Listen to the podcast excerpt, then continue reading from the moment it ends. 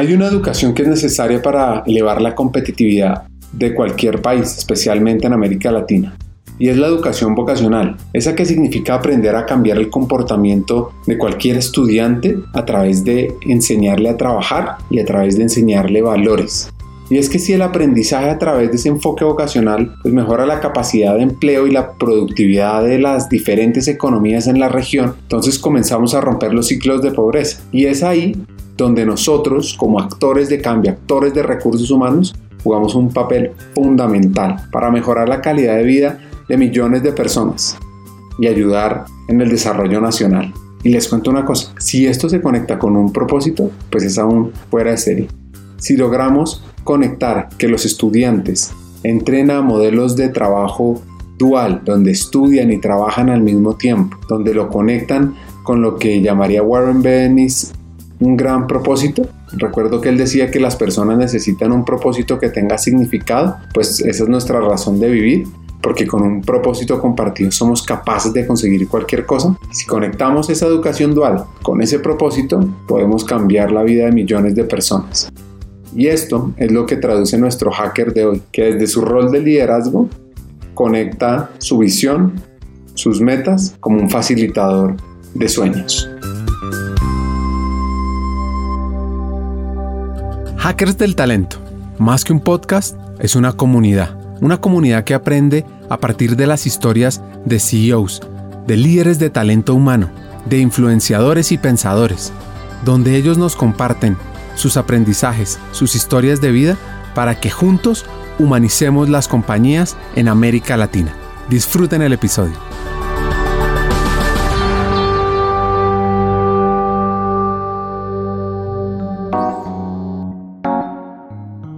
Hacker que nos acompaña hoy se llama Alberto Zúñiga.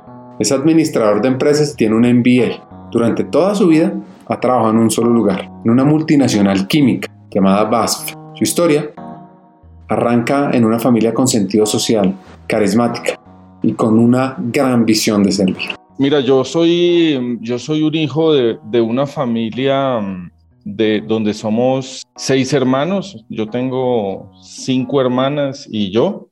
Mi papá y, mi mamá. Yo nací en Cali, estudié todo el, colegio en, en Cali y luego me vine aquí a Bogotá a estudiar. Yo estudié en el Colegio Alemán de Cali y a través del colegio me conecté, me conecté con un instituto colombo-alemán aquí en Bogotá que utilizaba el sistema dual alemán de, de, enseñanza, de aprendizaje. El sistema dual consiste en que uno está patrocinado por una empresa durante un tiempo estudia y durante otro tiempo trabaja y pues la empresa que me patrocinó a mí el estudio fue BASF, así que yo llevo toda la vida trabajando como, como en BASF. Como te dije, yo pues crecí en Cali con mis hermanas, pues te podrás imaginar cómo es el ambiente de, una familia numerosa, seis hijos pues, entonces, y con cinco hermanas, cinco hermanas, aunque a pesar de que una es menor, eso es como tener seis mamás, porque todo el mundo eh, le quería decir a uno qué hacer, cuándo hacerlo. Pero también en aquella época, en, los tiempos que corrían, también habían comportamientos, si se quieren, machistas de mi papá, hasta de mi mamá, diría yo. Pero creo que con, toda la, la, evolución y toda la cosa y el hecho de haber crecido en una familia tan numerosa y tan llena de mujeres, pues también para los tiempos que corren actualmente le ayuda a uno a entender el rol tan especial que tienen eh, las mujeres y, digamos que a mí me facilita hoy en día la vida. Mi época del colegio fue fantástica. Eh, los amigos que, que, hice en el colegio son mis amigos entrañables en el, en el día de hoy todavía conservo un, vínculo muy, muy grande con ellos. Eh, aquí quiero decir que hace poco uno de ellos falleció, fue terrible, eso es como si se le muriera uno un hermano de la vida, muy triste, pero digamos que esa situación igual le da a uno para darse cuenta eh, los lazos tan, tan fuertes de amistad eh, que nos unen. Y la vida pues del barrio fue también muy, muy interesante, yo crecí en en un barrio con muchísima gente, por Dios, o sea, y en aquella época uno podía hacer vida de barrio porque pues las ciudades no eran tan, tan inseguras, así que yo creo que uno el, el fin de semana se jugaba tres, cuatro partidos de fútbol y eso era, esa, eso era maravilloso. Luego ya como a los 18 años pues me vine para, para Bogotá y pues eh, la vida cambió eh, radicalmente. Hay una frase de Sheryl Strait, una escritora estadounidense que escribió un libro que se llama Salvaje, que dice, cuando el camino se revele, síguelo. Y esto lo entendió Alberto, quien asumió los retos día a día, comenzó a caminar su propio camino. Cuando yo estaba en el colegio, en el año final, o sea, en los primeros años, tal vez de bachillerato, cuando a mí me preguntaban qué quería hacer, a mí me gustaba decir que yo quería ser piloto. Luego esa cosa se fue desvaneciendo. Un día hablando con el, con el hermano mayor de un amigo de ahí del barrio, yo le pregunté, porque él había entrado allá a la universidad, y yo le preguntaba, ve, ¿vos qué estás haciendo? No, no, yo estoy estudiando administración de empresas. Y yo le dije, ¿y eso como para qué sirve? Me dijo, eso sirve eh, cuando uno estudia para ser, eh, para, para ser administrador de empresas, uno se prepara para luego ser el gerente de una empresa. Y eso me quedó sonando a mí. ¿Por qué? No tengo ni idea, pero eso fue lo que me quedó sonando a mí. Entonces, eh, ya digamos en la, en la mm, parte final del bachillerato, tal vez, tal vez en 11, como que me interesé más como por la administración y, y toda la cosa. Y dije, bueno, eso es como lo que yo quisiera estudiar, pero la primera influencia la tuvo el, hermano del amigo mío, pues con lo, con lo que me comentó que me pareció como súper interesante ser gerente de una empresa grande o pequeña, pero, pero ser gerente, eso me pareció súper interesante. No sé si, si el título de gerente fue lo, probablemente haya sido a los 16 o 17 años lo que me haya llamado más la atención. Y luego me encontré con un amigo del colegio que él se graduó un par de años antes que yo, pero que vivía también ahí en el barrio. Y un día me lo encontré, hacía rato no lo veía, le digo yo, Fercho, ¿dónde estás? Hace rato no, no te veo, ¿no? Él, me había ayudado en, el colegio alemán, uno hace una cosa que se llama el Sprachdiplom, que es eh, un examen de alemán donde le validan a uno su nivel de alemán y si uno saca un buen nivel, pues con ese buen nivel puede ir a estudiar a una universidad en Alemania. Entonces Fercho me ayudó a mí con una parte del Sprachdiplom y me lo encontré y le pregunté, ve, ¿qué estás haciendo? Y me dijo, no, yo estoy haciendo el ICAFT. No tenía ni idea qué era el ICAFT. Y el ICAFT era eh, el Instituto Colombo Alemán para la Formación Tecnológica, que hoy en día ya no existe, pero que se había creado digamos, también por la Fundación Alexander von Humboldt y con el apoyo de las empresas alemanas aquí en Colombia para promover esta, eh, este sistema dual de enseñanza eh, donde uno estudiaba y trabajaba. Entonces él me contó, yo no sabía que eso existía, me interesé un poco más. Después hubo gente del ICAFT estuvo yendo a los, fue al Colegio Alemán de Cali, al de Medellín, al de Barranquilla, eh, y hacía la exposición y yo me inscribí, yo hablé con, con mis papás y, me inscribí y toda la cosa. Vine aquí a Bogotá a hacer las eh, entrevistas con algunas de las empresas, con unas empresas también hice entrevistas en Cali. Y luego me llamó BASF para, para decirme que había sido seleccionado y este instituto ofrecía tres carreras en aquel momento. Una era eh, comercio exterior, la otra era una tecnología bilingüe en administración de empresas y la otra era más como secretariado ejecutivo. Y yo escogí eh, la carrera de tecnología bilingüe en administración de empresas y afortunadamente pues fui escogido por, por BASF como uno de sus practicantes. Terminé yo en, en Bogotá. Como te dije, yo vengo de una familia numerosa.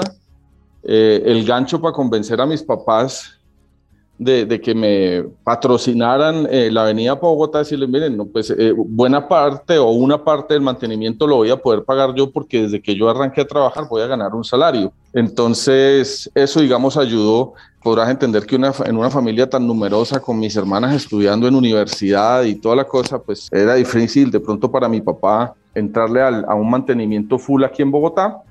Pero pues nada, finalmente resultó y, me pude venir para acá, para Bogotá. Y, me vine a, vivir, esta historia es buenísima, porque yo me vine a vivir acá en Bogotá inicialmente con un compañero del colegio, Álvaro, y resultamos compartiendo apartamento con un tercero que no conocíamos. Y eso es una cosa terrible. O sea, si, se agarraba uno a pelear con las hermanas, imagínate lo que puede ser discutir con un amigo que de cierta forma conoces o con otra persona que no tenés nada que ver, pero en el que estás compartiendo tu vivienda. Entonces, eh, al final, cuando uno mira eso todo en retrospectiva, pues hay un aprendizaje eh, súper interesante a ser uno generoso y a, a ceder en, en, muchísimas cosas y aprender a compartir y a vivir en sociedad.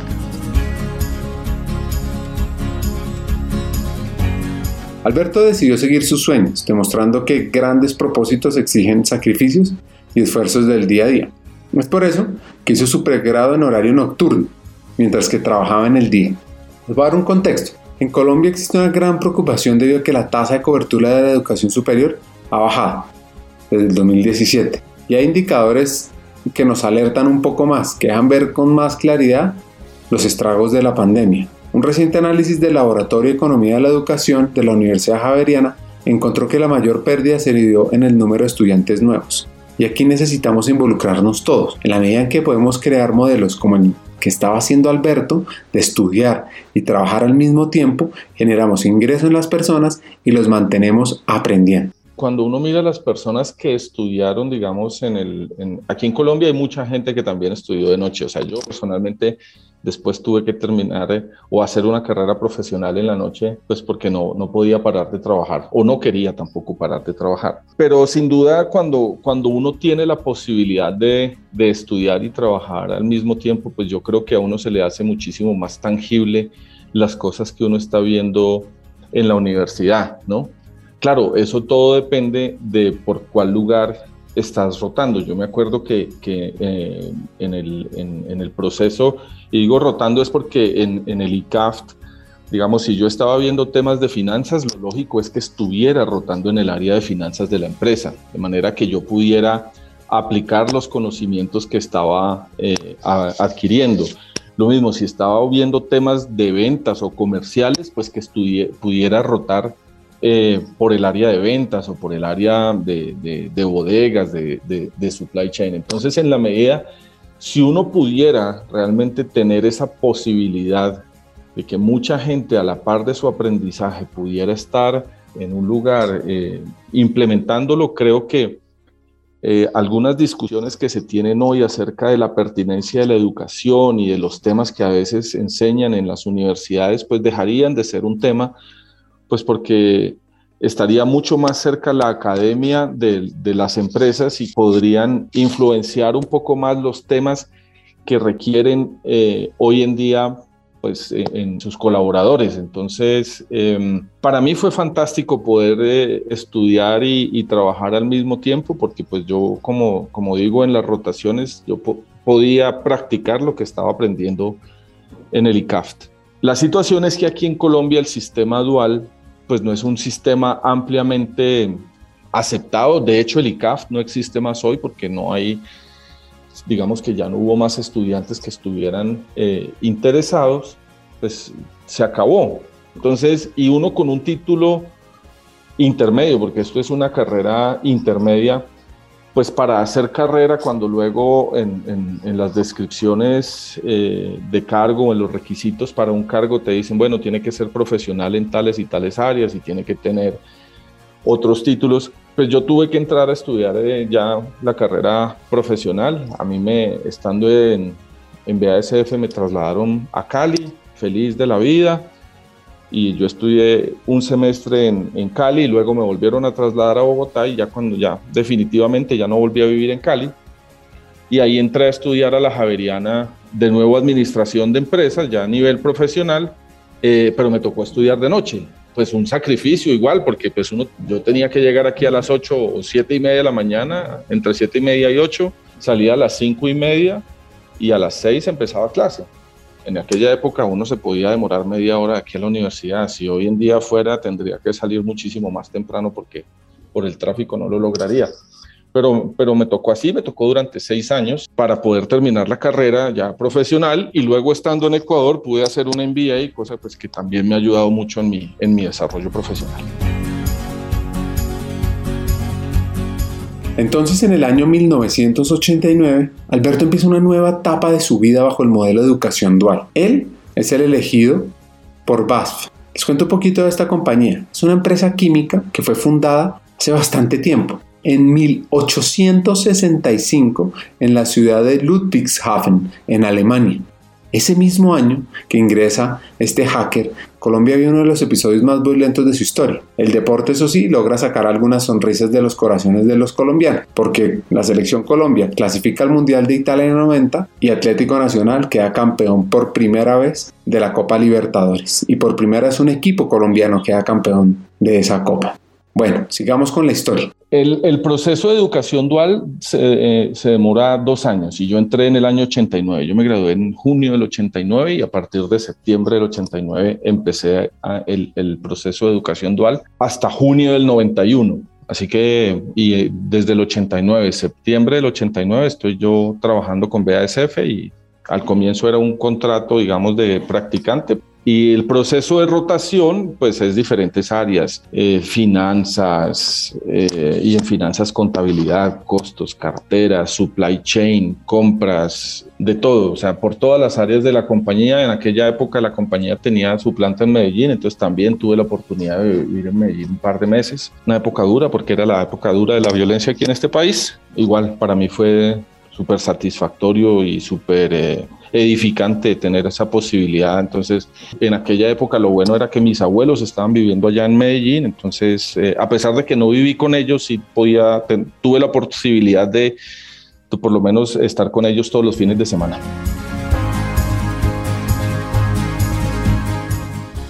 Alberto entendió desde muy joven que para lograr el objetivo que siempre se había planteado, ser gerente general de una empresa, debería conocer cada área y cada detalle de la operación. Oigan este hack, dice, no importa la posición que uno vaya, lo importante es siempre aprender algo, porque esa capacidad de adaptarse al final es lo que permite desarrollarse. ¿Qué me sirvió? Yo creo que me sirvió haber hecho el ICAF, ¿no? Porque como haber hecho el, ICAF me, me sirvió para haber rotado por la empresa y conocer mucha gente dentro de la, de la organización, ¿cierto? Y luego yo, yo siempre digo que a uno lo que le sirve como para, para tener eh, éxito dentro de la organización, lo primero es entregar los resultados, es decir, uno tiene unos objetivos que cumplir y uno tiene que buscar por de todas las formas posibles, de manera correcta, cumplir con los objetivos. Lo segundo es que uno tiene que tener la capacidad de adaptarse a diferentes eh, cosas, volverse a Cali, irse a Medellín, cambiar de una división a otra, hacer diferentes posiciones, adaptarse a, jefes y equipos diferentes, eso es una característica que yo pienso que es muy importante. Tercero, eh, conectar bien con las, con las personas. Cuando uno es parte de un equipo, el, mismo equipo lo ayuda a uno a, salir adelante. Y cuando está en una posición de liderazgo, el equipo a uno también lo ayuda a, sostenerse. Y sobre todo cuando ya los, los líderes, pues los líderes al final son los que lo terminan jalando a uno. Así que un, jefe alemán decía que uno tenía que aprender a tocar bien todas las teclas del piano, las altas y las bajas. Entonces, eh, eso, eso eh, hacer conexiones, hacer networking es súper importante. Y yo creo que en la medida en que esas tres cosas se, se combinan y uno está en el lugar correcto, en el momento correcto, eh, pues las cosas se dan. Uno siempre cree, y sobre todo en los pasos iniciales de la carrera, uno siempre cree que el desarrollo es solamente vertical. Yo durante algunos años y en muchas posiciones en mi carrera tuve movimientos, digamos, eh, laterales como que por em, cuestiones legales no es tan fácil devolverse, pero hoy inclusive hemos visto, yo he visto casos de personas que se replantean su carrera profesional, dan un paso, digamos, en la jerarquía hacia atrás y eso les permite, digamos, tener de nuevo como mayores oportunidades de desarrollo. Pero yo siempre pienso, siempre he pensado que no importa la posición a la que uno vaya, siempre va a terminar aprendiendo algo. Y entonces esa capacidad de aprender y adaptarse al final es lo que termina determinando eh, el que uno pueda eh, seguir desarrollándose en una empresa o en el mercado. ¿Me entiendes? Es decir, si, si después por X o Y razón decides salir de la empresa, igual lo que hayas aprendido en una posición en la que tuviste fue un movimiento lateral igual vas a aprender una cantidad de cosas y eso te va a servir para tu eh, futuro eh, profesional. ¿no? O sea, no necesariamente, mi mensaje final aquí es, el desarrollo no implica única y exclusivamente eh, movimientos verticales en la carrera.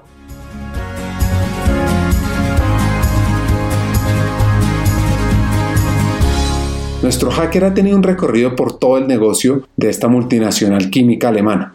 Cabe recordar que esta empresa tiene su fábrica principal en Ludwigshafen. Este es el complejo químico más grande del mundo. ¿Saben cuánto tiene? 10 kilómetros cuadrados, 2.000 edificios, 115 kilómetros de calles y aproximadamente 211 kilómetros de vías de tren donde trabajan más de 39 mil empleados.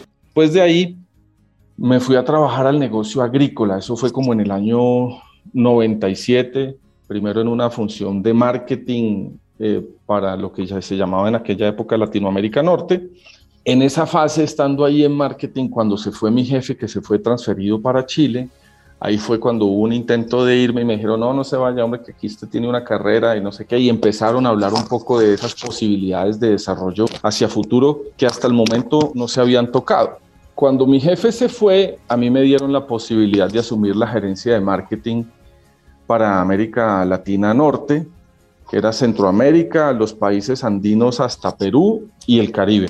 Y cuando eso se da, la BASF, un par de años después, compró el negocio de agroquímicos de Cyanamid, de una empresa americana, y a mí me dan la posibilidad de irme hacia Ecuador, inicialmente para manejar el negocio de la costa, que era el, digamos, de, mayor facturación, y a los seis meses me dieron todo el negocio en, en Ecuador, entonces me convertí en el gerente del negocio agrícola de BASF para, para Ecuador, eh, con, digamos, dos particularidades grandes. La primera fue salir del país y uno cree que porque se habla español y toda la cosa, la cultura es muy similar y resulta que inclusive si Colombia es una colcha de retazos en términos de cultura entre Cali, Bogotá, la costa, Antioquia, todo eso, Ecuador es más o menos similar entre costa y sierra. Y cuando digo costa y sierra estoy simplificando demasiado pero, pero casi que son dos países eh, no, no culturalmente, pero sí tienen rasgos culturales diferentes. Ahí me fui para, para Ecuador, entonces salir del país y, y lo segundo ya tener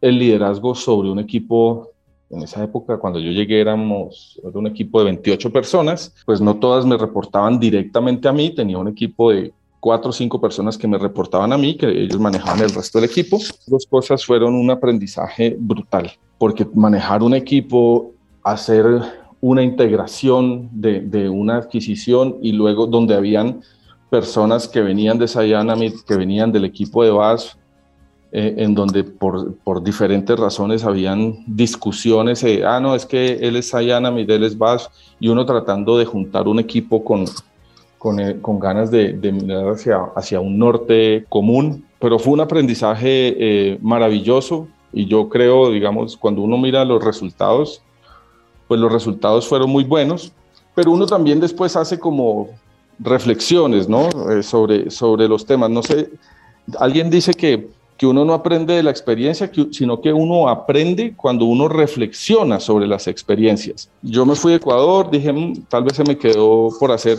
un par de cosas, me fui a Brasil, estuve dos años y medio también en Brasil y ahí me ofrecieron que volviera a Ecuador como gerente general de la compañía.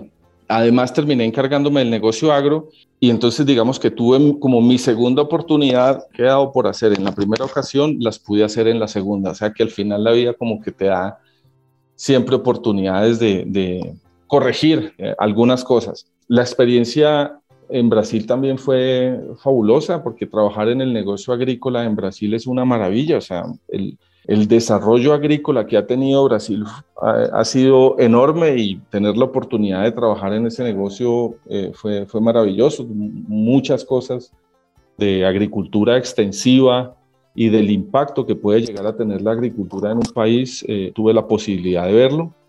Después volví a Ecuador como gerente general, encargándome, digamos, de toda la, compañía y también del negocio agrícola. Y de ahí me fui a México. México, digamos, también con un mercado agrícola y a manejar el negocio agrícola de México, con un mercado agrícola maravilloso, con un mercado agrícola muy enfocado al tema de hortalizas de exportación a Estados Unidos, así que también cómo lograr ser productivo con las, con las hortalizas y de pronto venir de otros países donde las hortalizas son cultivadas por pequeños agricultores. Y de México fui a, a Costa Rica. En Costa Rica, digamos, tenía dos sombreros en, la compañía. Uno era la, la, Dirección General de Centroamérica y el Caribe, de BASF, para todos los negocios. Y el negocio de agro para México y Centroamérica también ya como ahí ya tuve, adquirí un nivel jerárquico mayor dentro de, mucho más relevante dentro de la organización. Lo que quiero decir es que en todo ese camino es aprender, digamos, de, digamos, de lo que es el mercado, de lo que son los negocios, pero sobre todo aprender de liderazgo, que al final es hacer las cosas a través de las personas. Entonces eso hasta el día de hoy sigue siendo un desafío eh, eh, el liderazgo, eh, cosas que uno sigue aprendiendo todos los días, pero de eso se trata, de, de conseguir resultados a través del trabajo con las personas.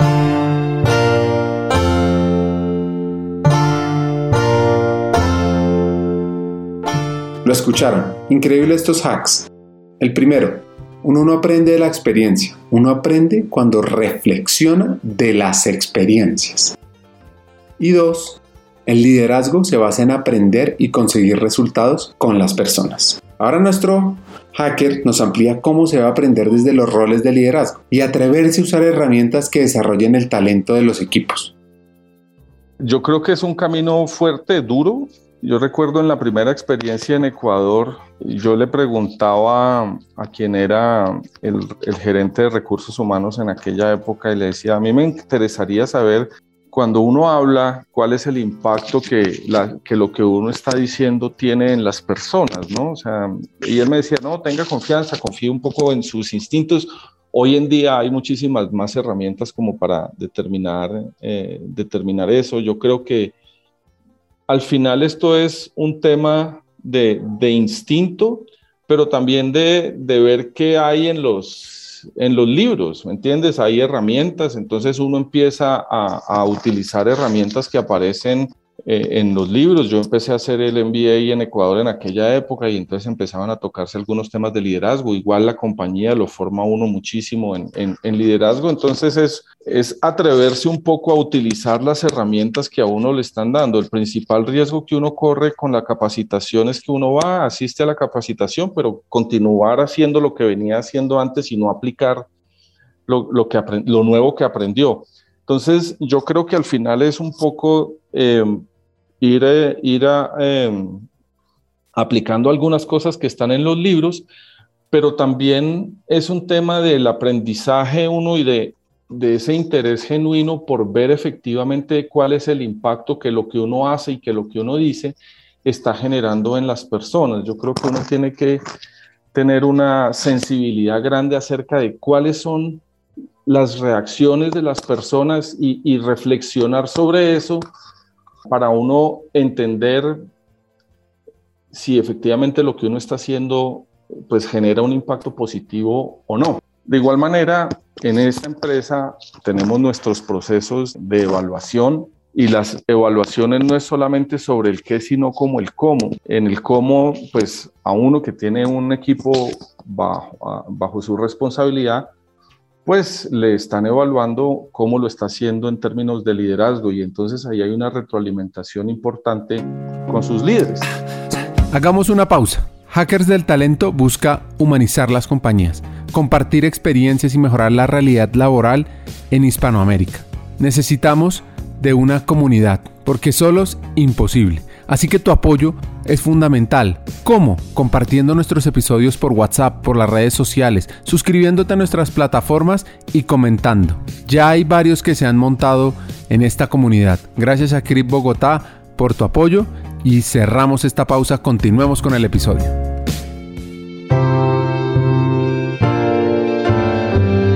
Hay una biografía que me encanta, que es de Indra Noy fue CEO de PepsiCo, que dice que un líder que intimida va a perder a su gente. Todo lo contrario es lo que realiza Alberto Zúñiga, desde su rol de liderazgo, donde transmite confianza, pero sobre todo practica lo que él afirma. Un líder debe mantener los pies sobre la tierra y sobre todo ser muy humano. Yo creo que dentro de las, de las, cosas que hacer, pues uno tiene que ser ante todo una persona sincera, franca, ante todo mantenerse muy humano. Yo creo que, que ese tema de, de malaria, yo arranqué como estudiante en práctica en esta compañía y hubo mucha gente que me ayudó en ese proceso de desarrollo mío para llegar a la posición a la que yo llegué.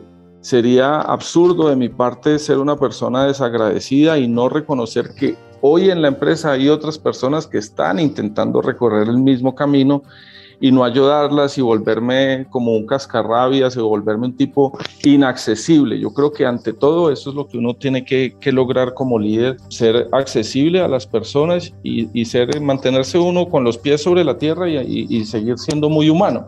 ¿Y qué no hacer, Ricardo? Pues es todo lo contrario. Yo vi líderes, en algún minuto vi que, que de pronto levantaban la voz más de la cuenta o que eh, exigían más de la cuenta, no reconocían.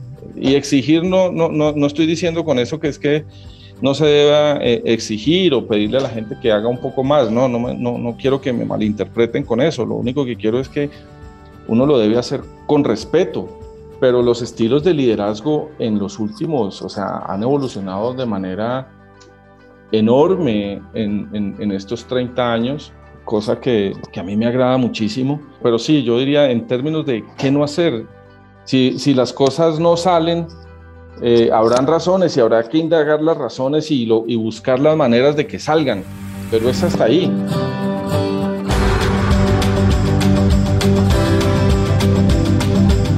Escuchen este hack. Las personas le enseñan a uno todos los días y eso no se nos puede olvidar. Estamos aquí para aprender y para co-crear con nuestros equipos de trabajo. Yo diría que sí, no quiero decir con eso con que, ah, es que usted ya Alberto Zúñiga es un producto terminado en términos de liderazgo. No, porque las personas van ajustándose, o sea, digamos, em, llegar a hablar con el director general, con el presidente de la compañía, eso era impensable. Tener un desayuno de trabajo con él era impensable. Hoy en día esas cosas las hacemos y la gente se comunica conmigo eh, y no digo que sea yo, yo sé que mis colegas en, en, otras, en otros países de, donde tenemos presencia igual tienen sus, eh, ese tipo de, de comportamientos donde son abiertos y accesibles entonces, en la época mía, no, entonces no, no quiero decir con que, ah, yo ya estoy con producto terminado, no, yo creo que las personas le enseñan a uno todos los días, pero en términos de estilos yo sí creo que, que hay algo más o menos definido que uno termina eh,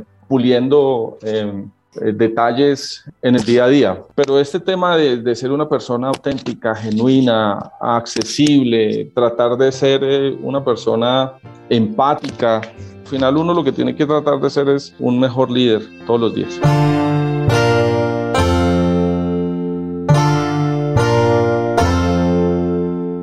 Así que él entiende que el reto de liderazgo es conectar con el propósito de la organización y eso atarlo a talento humano, porque es que esta sinergia inspirará y logrará resultados fuera de serie. El rol nuestro como líderes es tratar de facilitar las cosas dentro de la organización trata, eh, consiste también en como darle un propósito, ¿no? O la compañía tiene un, propósito y, y, nosotros como líderes tenemos que traducir ese propósito a las organizaciones locales para que a través de ese propósito la gente se conecte con lo que queremos hacer dentro de la organización. Y ese propósito pues tiene que tener un objetivo amplio, que no sea solamente, eh, digamos, un tema eh, material, sino que que sea un tema un poco más trascendental. El propósito aquí en la empresa, tal vez hago un, paréntesis ahí porque yo sé que hablamos más de mí, no tanto de la empresa, pero nosotros creamos química para un futuro sostenible y cuando hablamos de sostenibilidad estamos pensando en el medio ambiente, estamos pensando en las personas, también estamos pensando en el desarrollo económico. Si uno puede traducir ese propósito hacia acciones tangibles en términos de, ok, cómo a través de lo que nosotros hacemos en la empresa podemos ayudar al medio ambiente, cómo podemos ayudar al desarrollo social del país y cómo podemos ayudar al desarrollo económico, pues la gente va a sentirse, eh, se, se siente conectada con, con ese propósito y con lo que hacemos con la empresa porque efectivamente ve el valor de lo que está haciendo. Y a eso me refiero, pues al final son, son cosas, son objetivos que son totalmente trascendentales en, términos de, de, lo que somos como sociedad. Yo por lo menos y con las personas que hablo, pues se sienten inspiradas.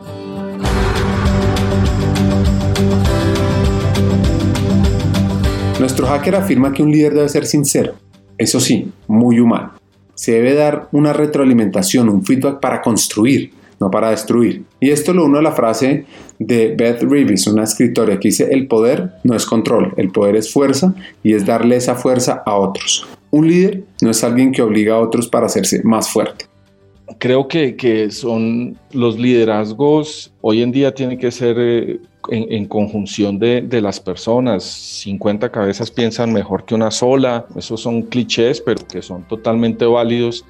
Y hay algo, digamos, que, que uno sí, que uno tiene que, utilizar mucho. O sea, uno no puede andar dándose muchas vueltas. Eh, cuando uno, uno tiene que ser franco, uno tiene que ser eh, sincero con las personas. Eh, frente, frente a las actividades, frente a un proyecto, frente a un comportamiento. Hay una, brutalmente sincero, pero sin perder la humanidad. Y, sin perder la humanidad significa siendo respetuoso, siendo considerado con la persona, entendiendo pues que lo que uno va a decir va a generar un impacto y pues uno lo que quiere cuando da una retroalimentación es que la persona corrija y mejore. Uno no quiere dejar una persona totalmente acabada porque la persona no va a mejorar, sino que se va a terminar hundiendo.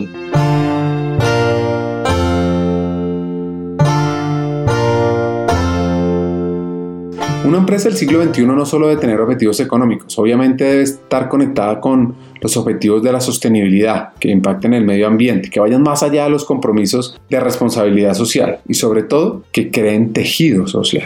Libro que me encanta que se llama El Círculo Virtuoso de las capacidades en el desarrollo humano. Básicamente lo que dice es que este círculo sucede cuando los individuos potencian su parte social, relacionándose con otros seres humanos de una manera positiva lo que ayuda a mejorar su desarrollo personal y el de los equipos. Y esto lo ha apalancado Alberto en base. El tema no puede ser solamente económico, ¿me entiendes? Es decir, ¿de qué, ¿de qué te sirve a ti ser una empresa que cumple sus objetivos económicos, pero, pero no mira los impactos ambientales o no mira los impactos eh, sociales? Hoy en día eso es imposible, ¿me entiendes? Hoy, hoy en día Hoy en día eso es imposible porque el que uno pueda mirar o el que uno tenga que mirar, además de eh, el que generó utilidades y beneficios para los accionistas, pero que uno mira el medio ambiente y cómo mejorar el medio ambiente y que uno mire los impactos sociales, esa es la licencia para operar que tiene cualquier empresa. Una empresa que no mire eso está condenada a desaparecer.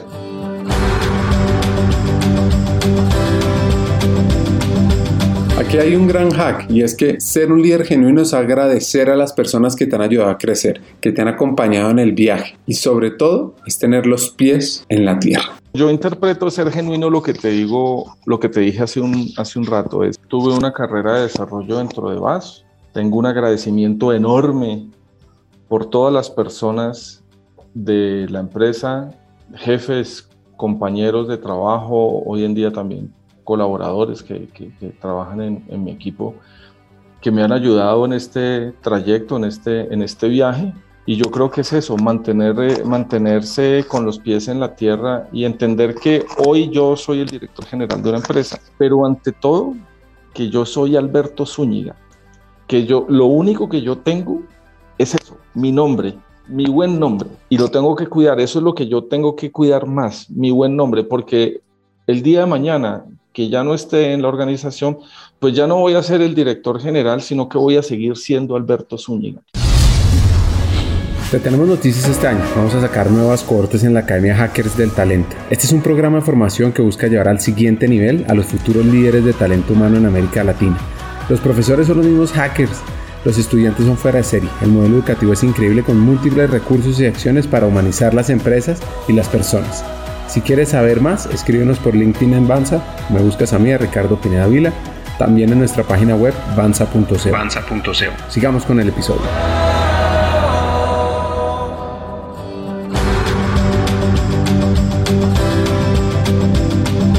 En el año 2009 asistió a una cátedra de Diana Uribe sobre las nuevas ciudadanías y recuerdo muy bien una frase que ella dijo, los fines y los medios no son separables. Uno no puede tener grandes ideales y ruines métodos. Este gran consejo lo vive nuestro hacker, siempre logrando resultados a través del camino correcto. ¿Qué le ha ayudado a usted en su, en su desarrollo?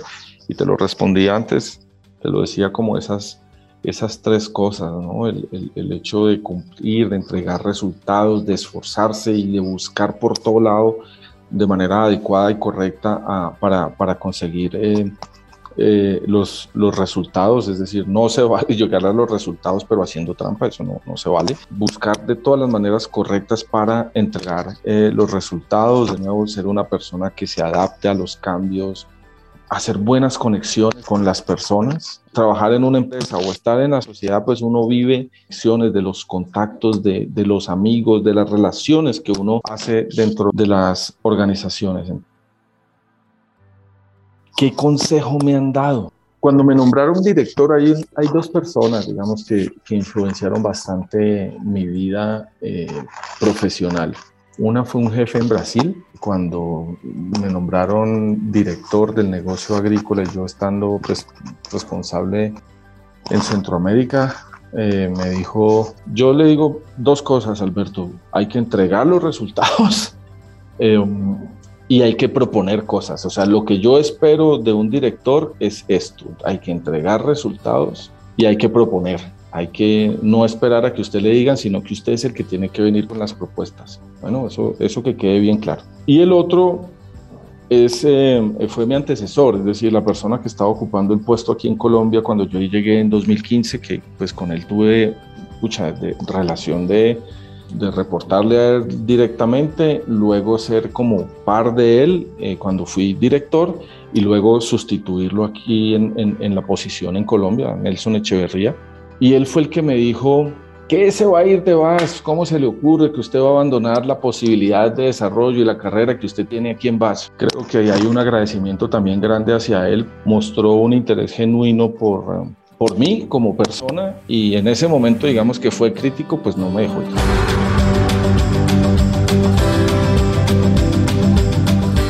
Hoy Alberto Zúñiga sueña y vive por ser un facilitador de sueños, desarrollar vidas y construir futuro.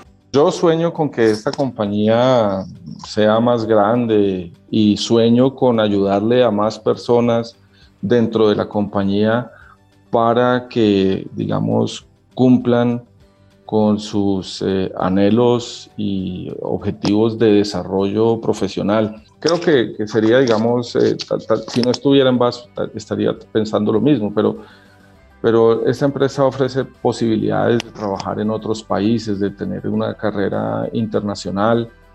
Eh, yo tengo que decir que he tenido la fortuna, digamos, durante mi tiempo aquí de poder ayudar a algunas personas a salir del país, a tener una carrera internacional y ayudarle a ver que otras personas pueden también cumplir ese sueño de trabajar en el exterior, de seguir creciendo dentro de, la organización, yo creo que para mí es lo más satisfactorio. Hoy en día, en el rol que tengo, eh, yo creo que ver que hay otras personas que crecen y que desarrollan y que tienen un buen nombre dentro de la organización es para mí lo que más me llena eh, de todo lo que yo hago hoy en día. Aquí hay una invitación que nos hace a todas las organizaciones para que trabajemos el tema de inclusión y diversidad. Por eso viene otro hack, y es que la inclusión y la diversidad nos ayuda a ser más creativos, más innovadores, ampliar nuestra perspectiva y sobre todo nos volvemos mejores personas y mejores empresas. Yo lo decía que por la familia en la que vengo, pues el hecho de, interactuar con mujeres y, y, toda la cosa, pues hoy en día todos los temas de diversidad e inclusión y sobre todo en lo que tiene que ver con, con diversidad de género, yo creo que pues eso es una, una e, el mundo es diverso y, las sociedades son diversas y nosotros tenemos que lograr que las empresas reflejen esa diversidad en la que vivimos. No sé por qué se dan esas cosas como que no, no, no se reflejan, pero yo creo que sí tenemos que, que buscar por... Eh, que, que, nuestras sociedades sean más incluyentes, cómo, cómo logramos... No hay diversidad, yo creo que, y lo dice un amigo en, la, empresa, dice, para él es más importante la inclusión, porque la inclusión es la base de la diversidad. Entonces, pero uno habla de, diversidad e inclusión, y él dice, no, yo hablo más de inclusión y diversidad. Y creo que eso es un factor súper importante, eso nos ayuda a que seamos más innovadores, eso nos ayuda a que seamos más creativos, a que, a que tengamos diferentes perspectivas y en la medida en que tenemos esas diferentes perspectivas, creo que somos mejores organizaciones y nosotros también somos mejores personas. Escuchar la historia de Alberto, la importancia de la educación dual, su reflexión sobre el liderazgo inspiracional y genuino, pues nos deja múltiples hacks. Aquí van los tres principales. Primero, el liderazgo se basa en aprender y conseguir resultados con las personas. 2. No importa la posición que uno vaya, lo importante es siempre aprender algo, porque esa capacidad de adaptarse al final es lo que permite desarrollarse.